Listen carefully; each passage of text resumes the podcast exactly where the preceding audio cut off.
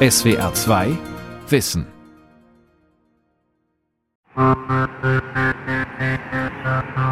Der Geschäftsbezirk der katarischen Hauptstadt Doha. Gleißendes Sonnenlicht spiegelt sich in den Glasfassaden der Wolkenkratzer.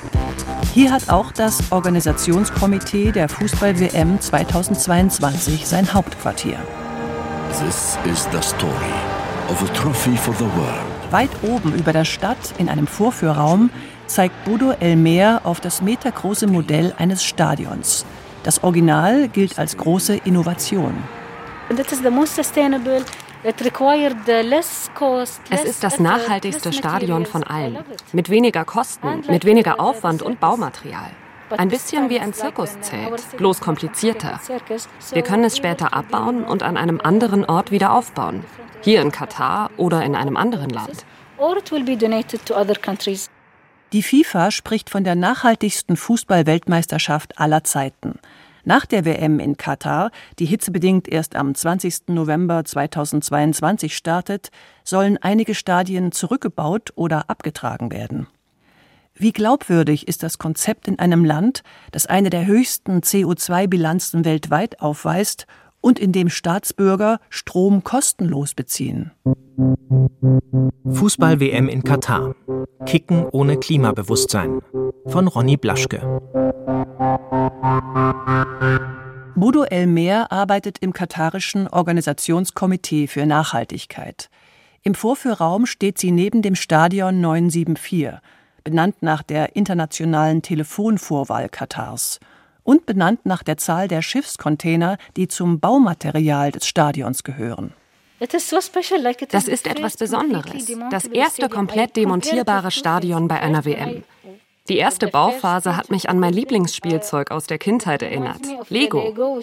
Auch unser Stadion wurde aus vielen Einzelbausteinen zusammengesetzt. Das Stadion 974 ist eines von insgesamt acht WM-Stadien, das Vorzeigemodell. Damit möchten Offizielle wie Bodo Elmer belegen, dass es sich um die nachhaltigste Weltmeisterschaft der Geschichte handelt. Sie selbst hat früher in der Ölindustrie gearbeitet für Fußball interessiere sie sich erst seit einigen Jahren, sagt sie, dafür jetzt umso mehr. Auch wegen der gesellschaftlichen Aufgaben. Es ist die erste WM in der arabischen Welt. Auch das dürfte ein Thema bei der UN-Klimakonferenz sein, die am 6. November im ägyptischen Sharm el-Sheikh beginnt.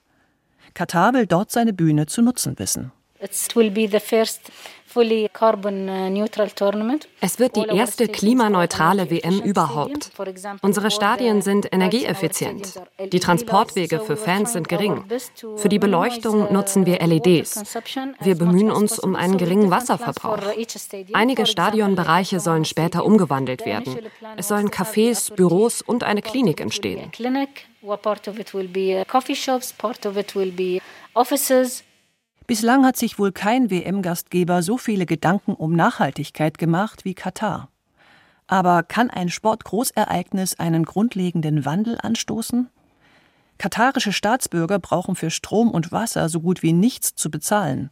Ihr Ausstoß klimaschädlicher Emissionen ist einer der höchsten weltweit. Große Einkaufszentren werden ebenso heruntergekühlt wie so manches Stadion. Viele Katarer fahren große Autos und meiden die neue moderne Metro in Doha, vor allem in den Sommermonaten, wenn die Temperaturen die 40 Grad überschreiten. Meine Wirtschaft hier basiert auf dem Export von Öl und Gas. Wir geben unser Bestes, den Ausstoß von Kohlenstoffemissionen zu reduzieren, im Bausektor, im Transportwesen und auch bei der Weltmeisterschaft. Nachhaltigkeit ist eine unserer Prioritäten and facilitating the development of FIFA World Cup 2022 stadiums, training sites, and assets for long term community and business use. Katarische Führungskräfte wie Budo El-Mer pflegen das Narrativ der ersten klimaneutralen WM. Um diese Neutralität überhaupt zu erreichen, beteiligt sich Katar an Klimaschutzprojekten. Die Gastgeber wollen zum Beispiel tausende Bäume pflanzen. Das sei moderner Ablasshandel, kritisieren Experten wie Tobias Zumbrägel. Der Islam- und Politikwissenschaftler beschäftigt sich seit langem mit der Klimapolitik der Golfstaaten. Katar habe bislang kaum auf erneuerbare Energien gesetzt. Nur im Zusammenhang mit der Fußballweltmeisterschaft wurde eben jetzt eine große Solarstromanlage gebaut. Die ungefähr, glaube ich, 800 Megawatt umfassen soll und die CO2-Emission natürlich senken soll, aber hier vor allen Dingen auch als Prestigeprojekt im Zusammenhang dieser Fußballweltmeisterschaft betrachtet werden muss. Denn dieser Strom, der hier produziert wird, der wird vor allen Dingen genutzt dafür, die Stadien eben runterzukühlen durch ihre Klimaanlagen. Prestigeobjekt, ein Begriff, der immer wieder fällt. Katar muss langfristig seine Abhängigkeit von fossilen Brennstoffen reduzieren und will neue Wirtschaftszweige etablieren. Das Emirat wirbt um Investitionen, Fachkräfte und Touristen. Bereits lange vor der Fußball-WM sollten Großereignisse diese Strategie bekannter machen. An international conference aimed at combating climate change has kicked off in Doha, Qatar. 2012 fand die UN-Klimakonferenz in Doha statt. Umweltschützer kritisierten die katarische Regierung für ihren verschwenderischen Stil, für Luxusbauten, künstliche Inseln und klimatisierte Eisflächen in Einkaufszentren. Als Forscher im Nahost-Netzwerk CARPO beschäftigt sich Tobias Zumbrägel mit dem Kontext. Erstmal ist es eigentlich ein kompletter Bauboom, der hier gegründet worden ist. Nachhaltigkeit ist eher so eine Komponente, die dann noch dazu gesetzt wurde, weil es eben mittlerweile on vogue ist, nachhaltig zu sein. Die ganze Infrastruktur ist eher darauf angelegt, Auto zu fahren. Da ist erstmal auch schon strukturell die falschen Anreize gesetzt, die man nicht von jetzt auf gleich ändern kann. Katar hat inzwischen strengere Umweltregularien erlassen, doch diese werden oft von lokalen Baufirmen unterlaufen. Bei fortschreitender Erderwärmung könnte die arabische Halbinsel Ende des 21. Jahrhunderts unbewohnbar sein. Dennoch klärt die katarische Regierung wenig über die Klimakrise auf. Manchmal blockiert sie Umweltschützer sogar aktiv. In einem Dorf nahe Doha hatten sich Einwohner über verschmutztes Grundwasser beschwert. Proteste sind daraus nicht entstanden, sagt Tobias Zumbregel. Die Regierung hat sofort versucht, dort präventiv entgegenzugehen, hat eine Kommission eingerichtet von einer Institution, die eben auch sehr nah an der Regierung sitzt, hat dann eben ihre eigene Studie durchgeführt, ist zu dem Ergebnis gekommen, dass es hier keine Verunreinigungen gibt. Die Verantwortung im Prinzip wird eigentlich aus der Bevölkerung herausgezogen, weil man eben Angst davor hat, dass ein höheres Klimabewusstsein, ein Umweltbewusstsein auch immer wieder eine Quelle sein könnte, womit die politische Legitimität des Herrschaftshauses gefährdet werden könnte. Mit ähnlichen Herausforderungen müssen die Rivalen in der Nachbarschaft umgehen, Saudi-Arabien und die Vereinigten Arabischen Emirate. Beide Staaten nutzen den Sport als Werbung für ihre Modernisierung. Beide Staaten sträuben sich gegen eine Preiserhöhung von Strom, Wasser und Benzin, weil das zu Unmut in der Bevölkerung führen könnte. Stattdessen bauen sie angeblich nachhaltige Städte wie Neom in Saudi-Arabien. Ein Austausch zwischen den Ländern gibt es kaum. Zum Beispiel sowohl Katar als auch die Vereinigten Arabischen Emirate haben ihr eigenes Nachhaltigkeitslabel für nachhaltige Bauten und Gebäude entwickelt. Hier gab es keinen Austausch zwischen den Ländern. Und das zeigt, dass alle diese Staaten im Prinzip Nachhaltigkeit nutzen, um sich selbst zu profilieren, aber nicht unbedingt hier gemeinsam lernen zu wollen und das als gemeinsame kollektive Aufgabe oder Herausforderung sehen. Ursprünglich hätte die Weltmeisterschaft in Katar im Sommer 2022 stattfinden sollen. Aber Temperaturen von mitunter 45 Grad hätten die Gesundheit der Spieler und des Publikums gefährdet. Also wurde das Turnier in den milderen Spätherbst verlegt. Maßnahmen, an die sich die Sportindustrie langfristig gewöhnen muss, sagt David Goldblatt. Der britische Autor hat 2020 einen Report über die Rolle des Sports in der Klimakrise veröffentlicht. I think the rising temperatures are also going to have a huge impact die steigenden Temperaturen werden große Auswirkungen auf alle Sportarten haben, die draußen stattfinden. 2014 war es bei den Australian Open im Tennis so heiß, dass 1000 Menschen medizinisch behandelt werden mussten. Bei den Olympischen Spielen in Tokio mussten einige Wettkämpfe wegen der Hitze nachts stattfinden. Ich wäre auch sehr überrascht, wenn es in 30 Jahren noch eine ernstzunehmende Wintersportindustrie geben würde. In den vergangenen zwei Jahren war jeder wichtige Biathlon-Wettbewerb auf Kunstschnee angewiesen. Months of devastating wildfires sweeping across eastern Australia may cause matches at the Australian Open to be suspended. Die Erderwärmung führt auch zu Dürreperioden und Wirbelstürmen. In Australien hüllten Waldbrände das Cricketstadion in Sydney in Rauch. 2019 bei der Rugby-WM in Japan erzwang ein Taifun die Absage von drei Spielen.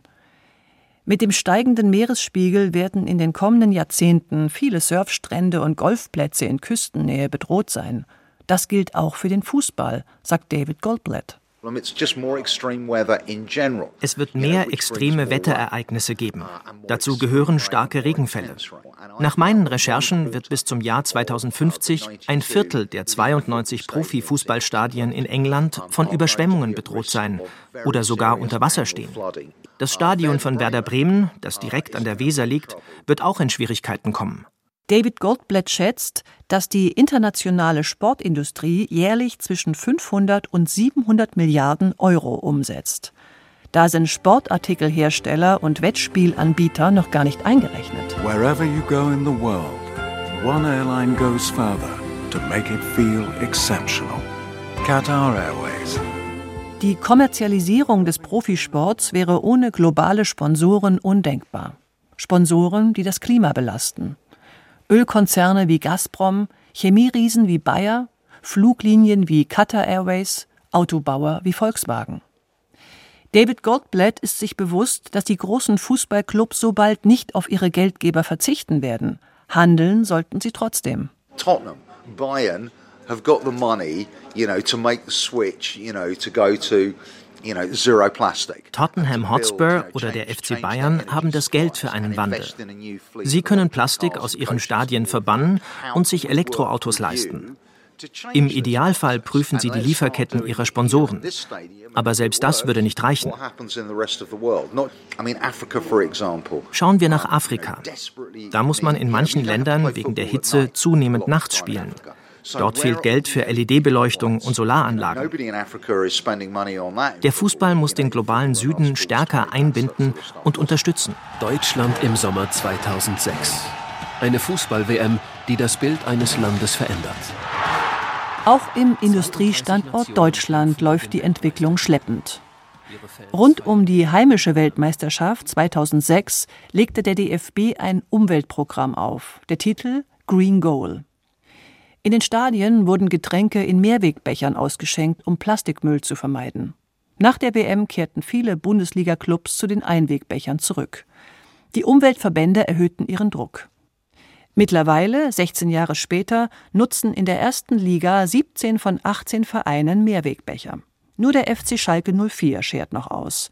Auch das Kombiticket für Stadion und Nahverkehr gehört zum Standard, sagt Thomas Fischer von der Deutschen Umwelthilfe. Wir würden uns das im Übrigen auch für die Deutsche Bahn wünschen, dass es da eine Kombinationsmöglichkeit für die Anreise von Fans mit dem Zug gibt.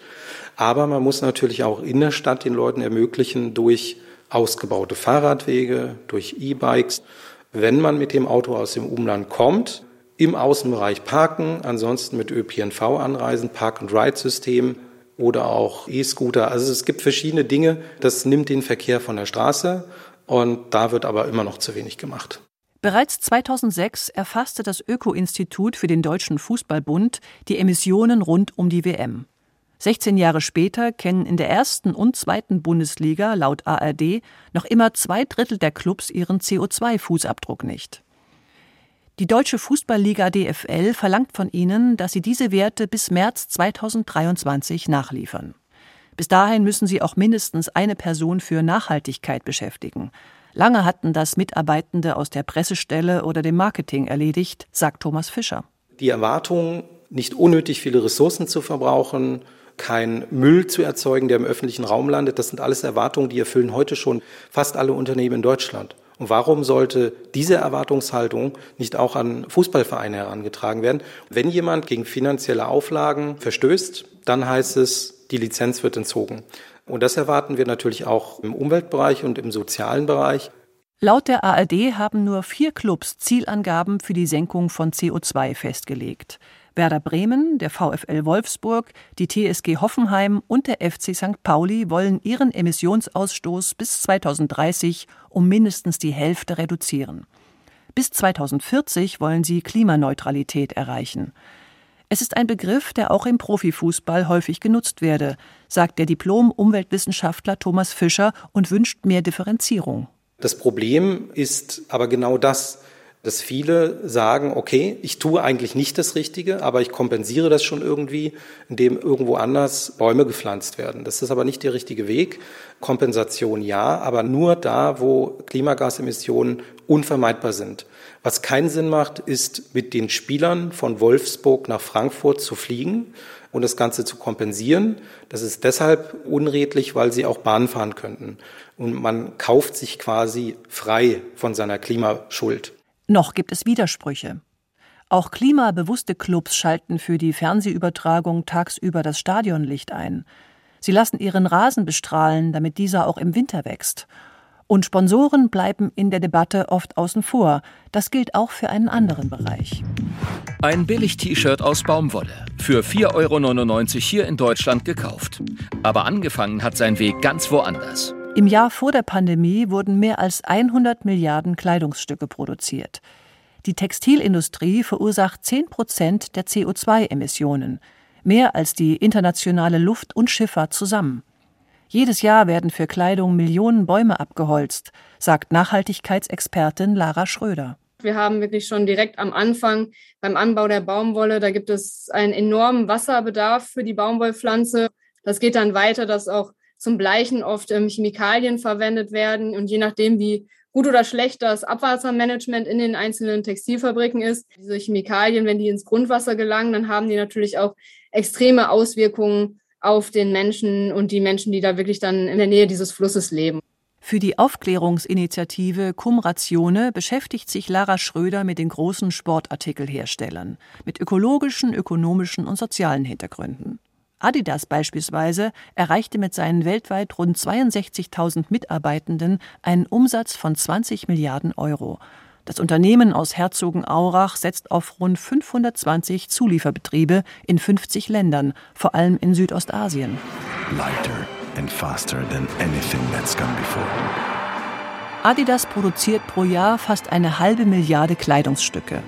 In den Monaten vor einem Sportgroßereignis wie der Fußball-WM läuft die Maschinerie auf Hochtouren. Dutzende Millionen Euro fließen in Werbespots, Online-Kampagnen und an prominente Werbefiguren wie Lionel Messi. Lara Schröder sagt, dass mehr als die Hälfte der Kleidungsstücke innerhalb eines Jahres auf dem Müll landen. Sie möchte die Aufmerksamkeit hinter die glitzernde Fassade lenken. Oftmals stehen eben in den Verhaltenspolizen der Sportartikelhersteller, dass gesetzliche Mindestlöhne gezahlt werden. Das klingt natürlich erstmal ganz schön, aber die gesetzlichen Mindestlöhne sind nahezu in allen Ländern dieser Welt sehr weit weg von einem existenzsichernden Grundlohn. Beim Trikot der Weltmeisterschaft 2018 war es beispielsweise so, dass sowohl bei Nike als auch bei Adidas Lohnkosten von etwa einem Prozent angefallen sind. Wenn man natürlich dann jetzt davon ausgeht, ein Trikot wird mit mindestens 90 Euro Verkaufswert angesetzt, dann ist ein Prozent davon extrem wenig. Auch eher gesellschaftskritische Fußballvereine und Verbände sind in der Regel durch millionenschwere Verträge an Sportartikelhersteller gebunden. In Deutschland geht einzig der FC St. Pauli einen konsequenten Weg. Der Zweitligaklub aus Hamburg hat eine eigene Kollektion aufgelegt und will sich damit von Zulieferbetrieben unabhängig machen. Doch es werden wohl noch Jahre vergehen, bis auch Spitzenclubs diesem Modell folgen. Erstmal kann ich ja auch einfach in den Shop meines Lieblingsvereins gehen und nachfragen, habt ihr das denn auch in fair? Weil es ist natürlich auch in unserer Konsumgesellschaft so, die Nachfrage regelt auch das Angebot. Das heißt, es muss auch sehr viel von Fanseite kommen. Gleichzeitig gibt es aber auch wirklich total viele ähm, kreative Lösungen, wie Quizze, die man in Schulen durchführen kann, um das Thema auf ähm, spielerische Art und Weise unter die Schülerinnen und Schüler zu bringen. Es gibt Regionalgruppen der Kampagne für saubere Kleidung beispielsweise, die ganz viele verschiedene Aktionen starten und auch oftmals den Sport im Fokus haben. Das Angebot für nachhaltige Konzepte wächst im Sport. Nun soll auch die Vernetzung vorangehen. Anfang September 2022 treffen sich mehr als 100 Expertinnen und Experten aus Kommunen und Zivilgesellschaft auf einem Campus der Uni Leipzig. Der Titel ihrer Konferenz Sport handelt fair.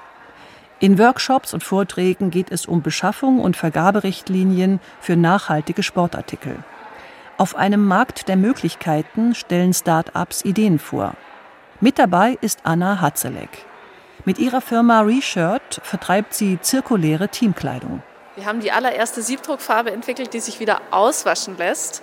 Und die erlaubt es uns für so Anlässe, die nur kurzfristig sind, wie zum Beispiel Sportveranstaltungen oder Festivals, wenn man einfach ein großes Team nur ein paar Tage lang mit den richtigen T-Shirts ausstatten will. Für diese Veranstaltungen können wir dank dieser Farbe bedruckte T-Shirts zur Miete anbieten. Und das ist einfach super neu und dadurch können Veranstaltungen in ihren Ressourcenverbrauch wirklich signifikant einsparen und sich sicher sein, die T-Shirts, die erleben noch ganz, ganz viele andere Einsätze. Auf der Konferenz in Leipzig begegnen sich Vereinsmitarbeiter, Beamte aus Kommunen und Produzenten von fair produzierten Bällen. Sie vereint eine ähnliche Motivation. Sie wollen mit verschwenderischen Praktiken aus dem Umfeld des Sports nichts mehr zu tun haben. Anna Hatzelek zum Beispiel hat sich für ihre Firma Reshirt mit befreundeten Designerinnen in München zusammengetan. Jahrelang waren sie in der Modebranche tätig gewesen. Die Unzufriedenheit wuchs. Sie suchten einen anderen Weg. Also der zweite Weg, wie die T-Shirts zirkulär werden, ist unsere Linie zum Behalten, weil wir haben nämlich festgestellt, dass viele Teams auch sagen, ja, mega coole Idee, aber wir machen ja coole T-Shirts, wir wollen die ja länger anziehen. Ähm, und dafür kooperieren wir mit Altkleider-Sortierbetrieben. Von denen gibt es in Deutschland super viele. Und wir sind die ersten in Deutschland, die bedruckte T-Shirts, also mit deinem Druck bedruckte T-Shirts anbieten aber ausschließlich auf Shirts aus zweiter Hand. Noch handelt es sich bei den klimabewussten Organisationen in der Sportindustrie um eine Minderheit, aber diese Minderheit wächst.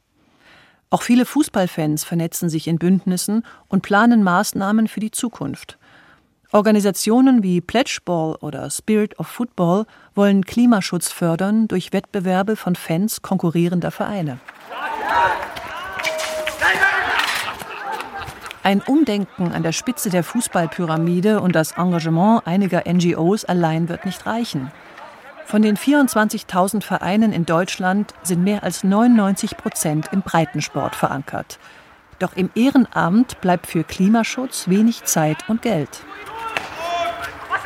Dass es anders geht, beweist der FC Internationale, ein Verein in Berlin-Schöneberg mit mehr als 1000 Mitgliedern und 40 Nationalitäten.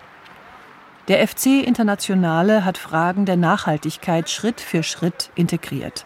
Ein Beispiel ist in der Vereinsgastronomie das Angebot von vegetarischen und veganen Speisen. Diese Erweiterung stieß zunächst auf Widerstände, berichtet Anton Klischewski, der im Verein die Themen Nachhaltigkeit und Inklusion koordiniert. Es gab Widerstände, als es das erste Mal das vegane Schnitzel auf dem Grill gab. Gab es natürlich die Kommentare vor allem von den älteren Herrschaften. Wir konnten da aber relativ gut gegenargumentieren, denn wir haben im Vorfeld eine Mitgliederumfrage durchgeführt, wo wir das Essensangebot besprochen haben und haben 140 Einreichungen bekommen von den Mitgliedern. Und die haben sich mehrheitlich für vegetarische und vegane Alternativen erstmal ausgesprochen. Und manchmal ist es, glaube ich, so eine laute Minderheit, die sehr, sehr viel fordert und die schweigende Mehrheit, die aber eigentlich dafür ist, die müssen wir noch ein bisschen besser mobilisieren. Für das Thema Nachhaltigkeit besetzt Anton Klischewski hauptamtlich eine halbe Stelle beim FC Internationale.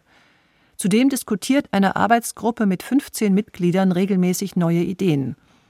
Mittelfristig möchte der FC in seinem kleinen Fanshop nur noch fair gehandelte Artikel anbieten. Schon jetzt setzt er auf fair produzierte Bälle. Anton Klischewski wünscht sich aber auch, dass Kommunen und Sportverbände mehr Unterstützung und Anreize für kleinere Vereine schaffen.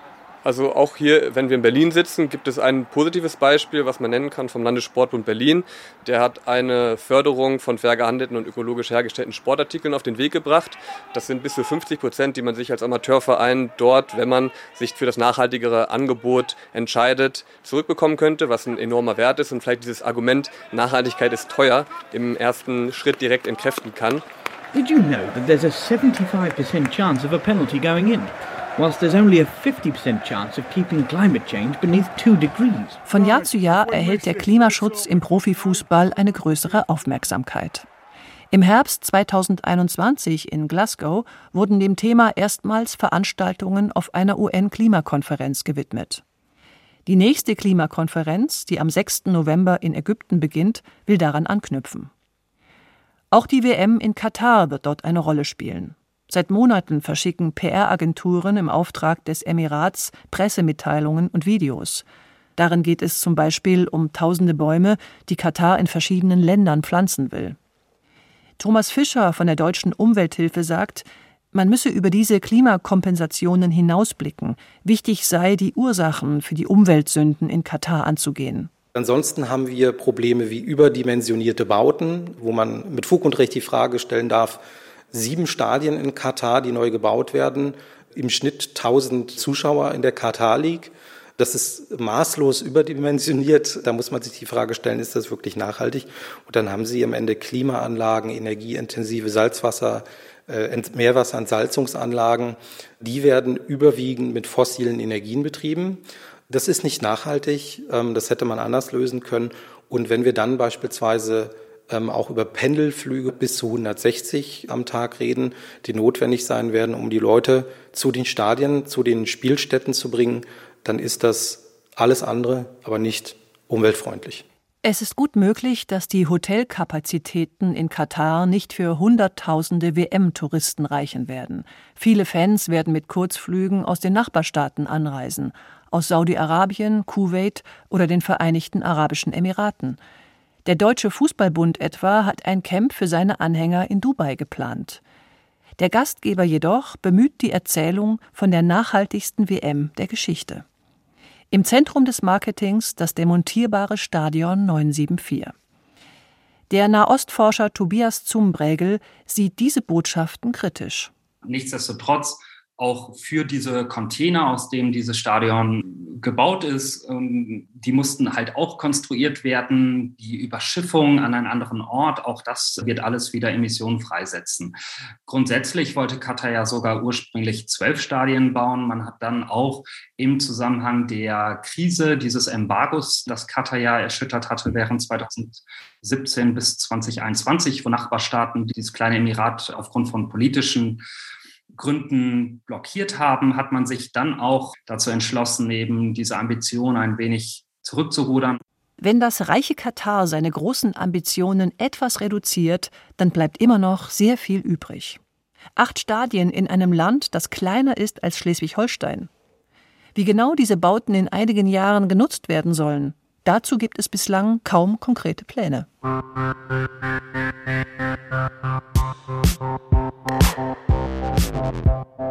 SWR 2 Wissen. Kicken ohne Klimabewusstsein von Ronny Blaschke. Sprecherin Claudia Jahn. Redaktion Lukas Meyer-Blankenburg. Regie Andrea Leclerc. SWR 2 Wissen. Manuskripte und weiterführende Informationen zu unserem Podcast und den einzelnen Folgen gibt es unter swr2wissen.de.